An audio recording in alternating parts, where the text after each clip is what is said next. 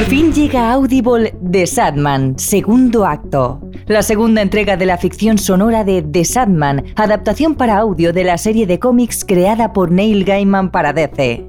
En esta ocasión, los fans de The Sadman acompañarán a Morfeo a través de la historia en la antigua Roma, Bagdad del siglo VIII, Revolución Francesa y más allá, con más de 70 grandes voces como Carlos Bardem, el narrador principal, o Mina El Hamani, que presta su voz a muerte.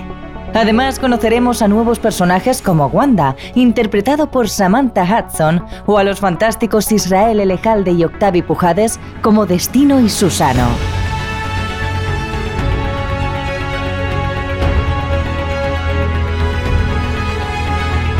The Sandman, segundo acto, está disponible en exclusiva en Audible y lo deja donde finalizó la primera entrega, que fue la ficción sonora más escuchada en Audible en 2021. No te lo puedes perder, sumérgete en el fantástico mundo de The Sandman y disfruta de miles de audiolibros y podcasts exclusivos en audible.es.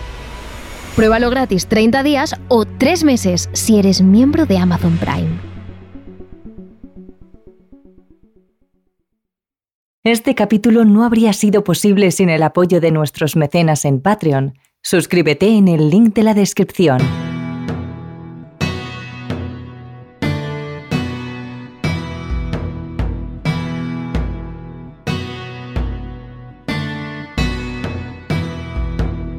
Las leyendas forman parte de las raíces de cada país. Su tradición, sus creencias, su manera de pensar muchas veces se ve reflejada en estas historias fantásticas que perduran durante siglos, de generación en generación, y quedan ancladas de algún modo para la eternidad.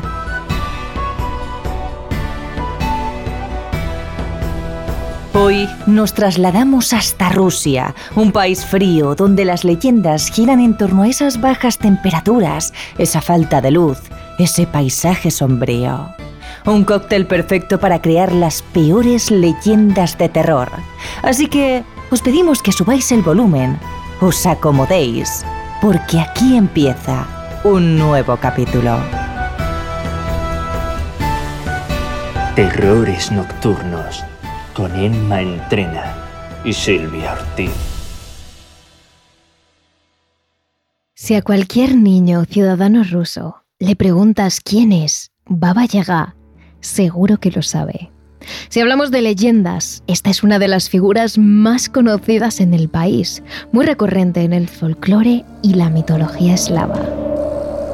Dicen que entre los frondosos e interminables bosques rusos, en la oscuridad de la noche, en ocasiones se puede percibir un sonido peculiar y extraño que indica que Baba Yaga está cerca.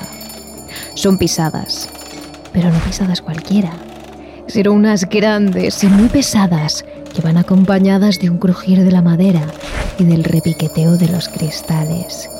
Entre los grandes árboles algo parece moverse, algo inmenso. Se trata de una casa. Sí, una casa que se desplaza gracias a cuatro grandes patas de gallina que caminan hincando las uñas en el frío hielo. Esa es la terrible casa de Baba Yaga, adornada con calaveras e iluminada por unas pocas velas. Aquel que la ve en movimiento debe huir, porque si algo está claro es que en ese momento ella está dentro, acechando a través de las ventanas, viendo cuál es la próxima víctima. Hay quienes dicen que han podido ver con sus propios ojos a ese terrible ser. Incluso algunos afirman haber visto cómo Baba Yaga devora a los niños, porque ese, precisamente, es su plato favorito.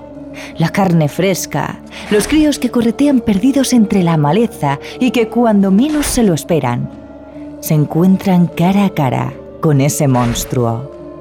Una criatura muy grande y encorvada, con brazos largos como las ramas de los árboles, que sostiene una escoba raída entre sus terribles garras color café. Su rostro es cadavérico, arrugado, con la nariz de color azulada y unos ojos grandes y profundos. Pero lo peor de todo son sus dientes, unos terribles dientes de acero, con los que es capaz de triturar huesos y desgarrar la piel de los niños antes de devorarlos. A su alrededor crecen hongos rojos y abultados que contrastan con su piel opaca y reseca tras cientos de años. Muy pocos se han salvado. Se dice que esta terrible anciana come grandes cantidades de carne y no le es suficiente con comerse a un niño. Necesita más, quiere más y no deja escapar a su presa. Siempre se come a los críos de la misma manera, como si de alitas de pollo se tratasen. Los agarra de la pierna para luego pegarles un gran mordisco y arrancarles la piel de cuajo. Pero sorprendentemente, Baba Yaga no solo aparece en las antiguas leyendas rusas. A día de hoy, también se ha visto reflejada en cuentos infantiles, en películas, en cómics e incluso en videojuegos. Su personaje es tan conocido y tan inspirador que actualmente se sigue utilizando como uno de los personajes más importantes y que más terror genera.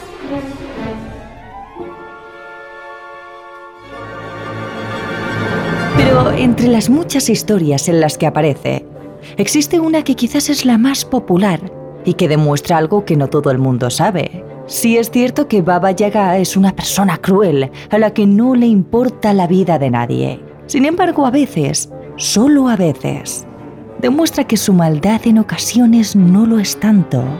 Existe un relato llamado Basilisa la Hermosa, de las primeras historias en las que apareció Baba Yaga, en la que este monstruo se apiada en cierto modo de la protagonista.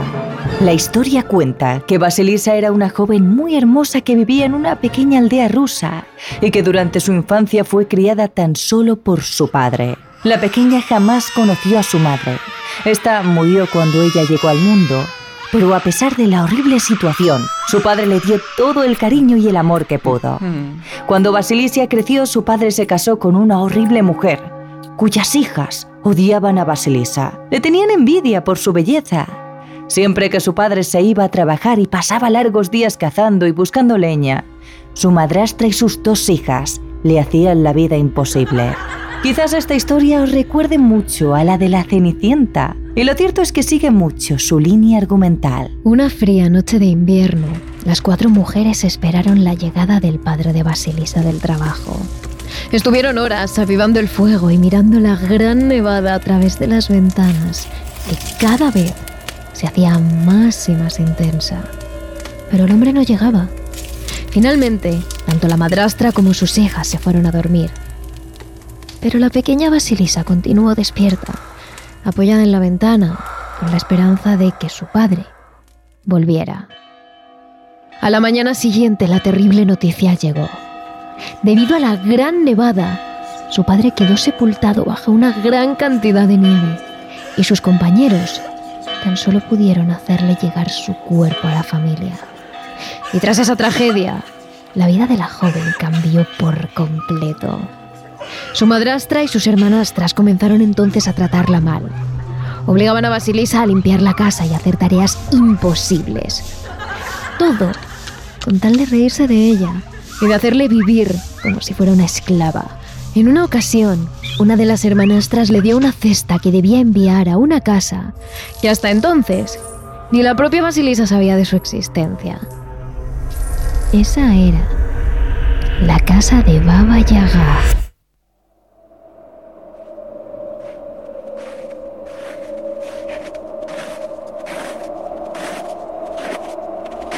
La joven llegó al lugar y se encontró una casa hecha de calaveras, construida sobre lo que parecían cuatro patas de gallina de dimensiones increíbles.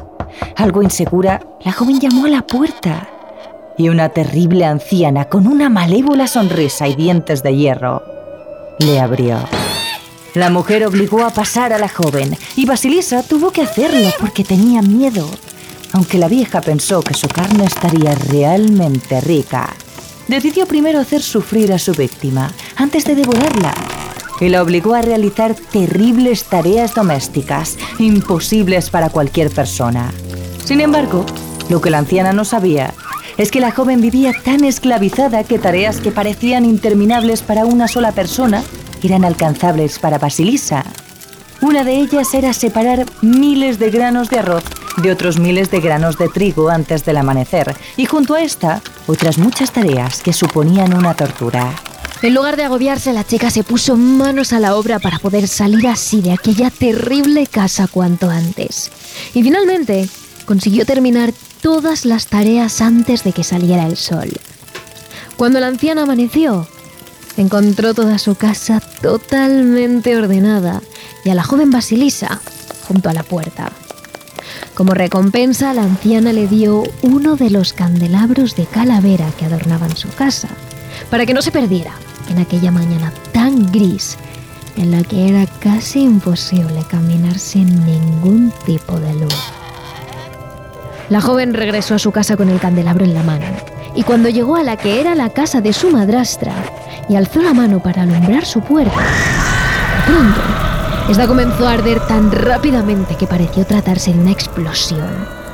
Todo por haber alumbrado la casa con aquel candelabro. Ni su madrastra ni sus hermanastras sobrevivieron a aquel terrible incendio. Y precisamente es aquí cuando la maldad de Baba Yaga no pareció ser tan grande, ya que en cierto modo ayudó a la joven a deshacerse de aquellas personas le hacían la vida imposible. A raíz de ahí la chica pudo tener una vida normal, conocer a sus aldeanos e incluso llegó a asistir a eventos donde conoció a un zar que se enamoró inmediatamente de su belleza. Basilisa la Hermosa se fue a vivir al palacio de aquel poderoso hombre y finalmente pudo ser feliz.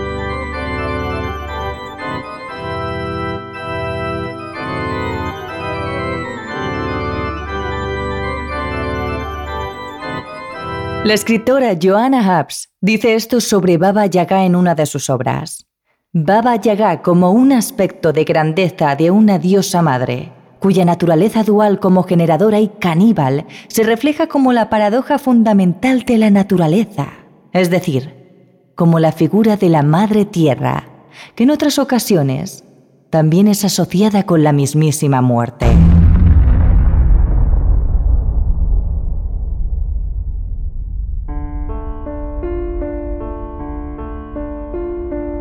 La siguiente historia se dice que ocurrió a mediados del siglo XIX, en la capital, Moscú.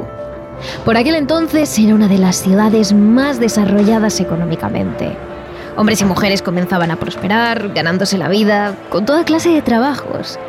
Y entre todas estas personas estaba la protagonista de nuestra historia, una joven llamada Zuza. Desde que era muy pequeña le había apasionado el mundo de la moda. Los vestidos, las telas, los sombreros, la ropa de mujer era su especialidad. Aunque ninguno de sus padres tuvo mucha esperanza, ayudaron a Zuza a montar su pequeña tienda y hacer realidad su sueño. Y afortunadamente, con el paso del tiempo y tras muchas horas de trabajo, la joven empezó a ser conocida por toda la ciudad como una de las diseñadoras de moda más prestigiosas de la zona. A su tienda se acercaban mujeres de alto poder que debían asistir a eventos muy importantes. Era mucha la responsabilidad, pero la dificultad que esto suponía hacía disfrutar aún más a Zuza, que dibujaba los patrones en hojas y hojas de cuadernos para que luego fueran las propias clientas las que eligieran el diseño en exclusiva. Sin embargo, por las calles de Moscú no solo se hablaba de la modista como una persona realmente profesional. También los vecinos cuchicheaban que Zuza estaba locamente enamorada de un millonario llamado Saba Morozo, uno de los hombres más importantes de la zona. Entre todos los rumores había quienes aseguraban que ambos mantenían un romance en secreto, pero jamás nadie les había visto juntos lo que hacía que otra parte de la población defendiera que el millonario Saba ni siquiera sabía quién era Zuza y que ella mantenía en secreto el amor que sentía hacia aquel hombre. Una mañana, mientras Zuza estaba tomando las medidas de una de sus clientas, el niño que solía vender periódicos al otro lado de la calle le heló la sangre. El joven gritaba, ¡Saba Morozov se ha suicidado! ¡El millonario Saba Morozov se ha quitado la vida! La chica automáticamente tiró la cinta métrica al suelo y lanzó las tijeras al otro lado de la habitación. Salió corriendo de la tienda antes de que su clienta pudiera decir nada y cruzó la carretera sin siquiera mirar. Precisamente en ese momento, un carruaje atropelló a la joven. Los más de cuatro caballos que tiraban de ese gran carruaje aplastaron a la joven y las pesadas ruedas acabaron con su vida. Ocurrió todo tan rápido que ninguno de los implicados en el accidente ni aquellos que lo presenciaron tuvieron tiempo de reaccionar. Tan solo se escuchó su horrible grito desgarrador en toda la zona, justo antes de morir. Lo peor de todo es que aquella noticia que hizo reaccionar así a la joven modista y acabar con su vida tan repentinamente, ni siquiera fue confirmada. Hay quienes la dieron por falsa. Un día después de lo ocurrido, el joven que repartía periódicos en la calle apareció muerto, estrangulado con lo que parecía ser una media de mujer que algunas personas supieron identificar a la perfección era la media de Zuza, la que llevaba el día de su muerte. Durante las siguientes horas fueron muriendo sucesivamente aquellos periodistas y corresponsales que también publicaron la noticia en las páginas de sus periódicos. En ninguno de los casos se consiguió dar con él o los asesinos. Aquel que acabó con la vida de todos ellos no dejó ningún tipo de huella o de pista, más allá de la media con la que apareció estrangulada, la primera víctima.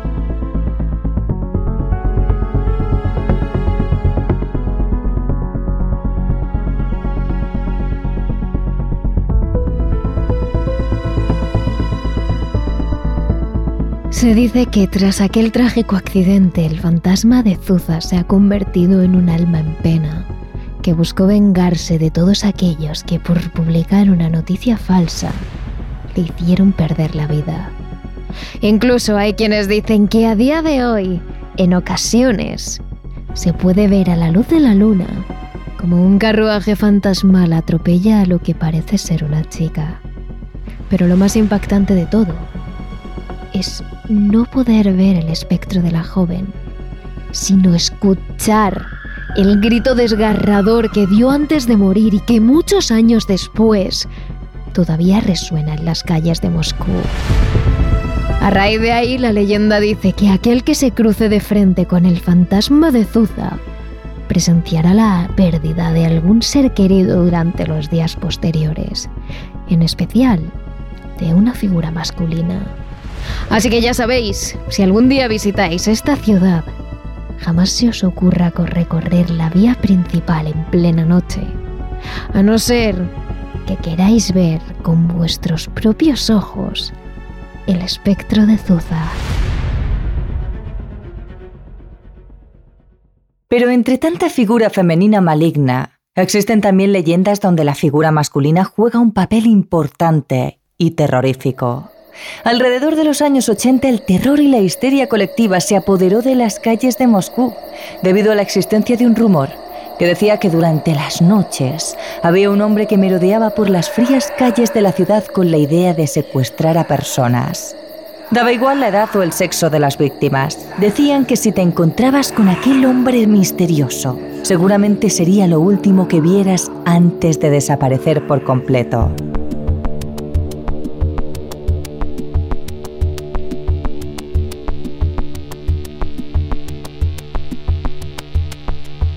Pero al contrario de lo que estáis pensando, las víctimas no eran asesinadas. Días después se levantaban en alguna parte de la ciudad, normalmente a las afueras. Lo hacían desorientados, sin recordar nada de lo que había pasado los días anteriores. Sin embargo, el recuerdo de aquel hombre durante la noche les venía de golpe a la cabeza cuando en el espejo se encontraban una gran cicatriz en alguna parte de su cuerpo. Una cicatriz que ellos anteriormente jamás habían tenido. Se decía entonces que aquella terrible figura misteriosa raptaba a sus víctimas para extraerles algún órgano. Y cuando las víctimas despertaban, se daban cuenta de la gran marca que tenían en alguna parte de su torso o de su espalda. Eran pocos los afortunados, por llamarlo de algún modo, que durante los próximos días lograba sobrevivir.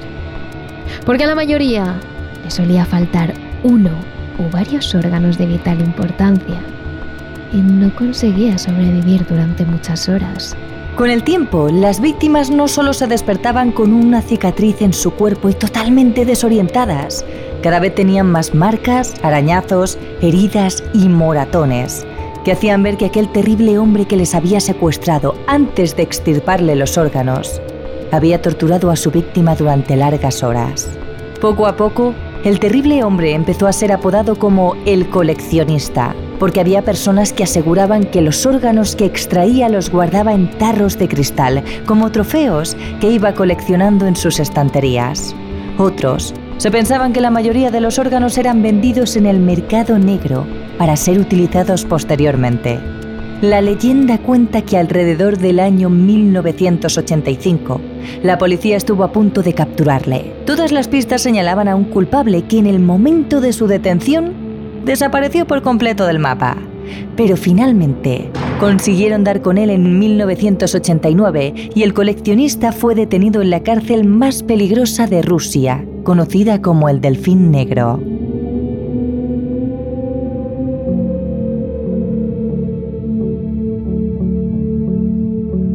En 1992, tras la caída de la URSS, el hombre quedó en libertad y volvió a cometer los terribles secuestros en lo que extraía uno o varios órganos a sus víctimas.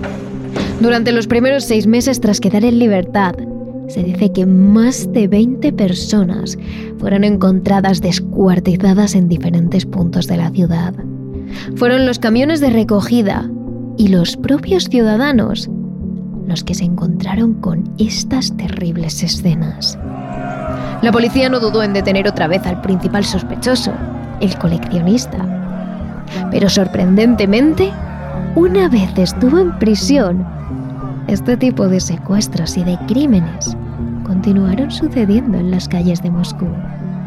Por aquel entonces los ciudadanos tenían tanto miedo que muchos de ellos decidieron salir tan solo durante las mañanas para comprar lo indispensable y pasar el resto del día encerrados en sus casas.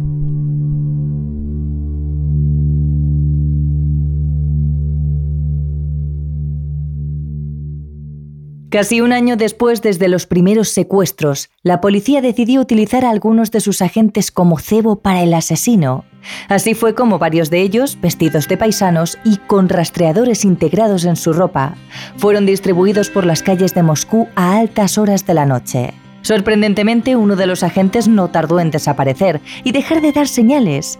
Afortunadamente, gracias al localizador de su ropa, la policía desplegó a varios equipos que fueron rápidamente hasta el punto en cuestión.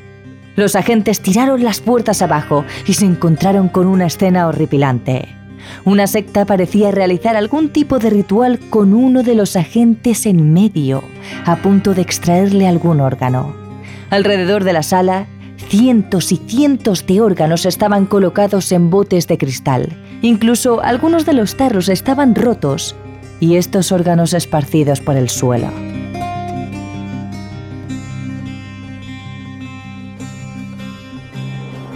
Todos los integrantes de la secta fueron detenidos y condenados a 20 años de prisión tras cometer más de 75 asesinatos y numerosos secuestros. Aunque realmente nunca se supo si al final todos estos integrantes fueron detenidos o si cumplieron toda su condena. O si por el contrario, siguen merdeando por las calles de Moscú durante las solitarias y frías noches.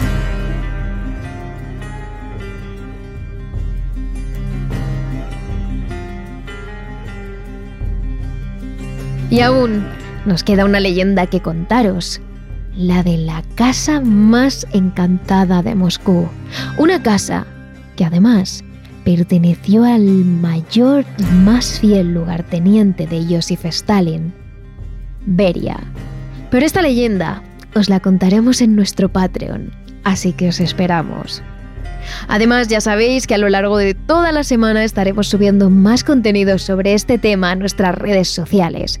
Somos arroba terroresn en Twitter, Terrores Nocturnos en YouTube y Terrores Nocturnos barra baja TRN en Instagram y TikTok. Así que no os olvidéis de seguirnos.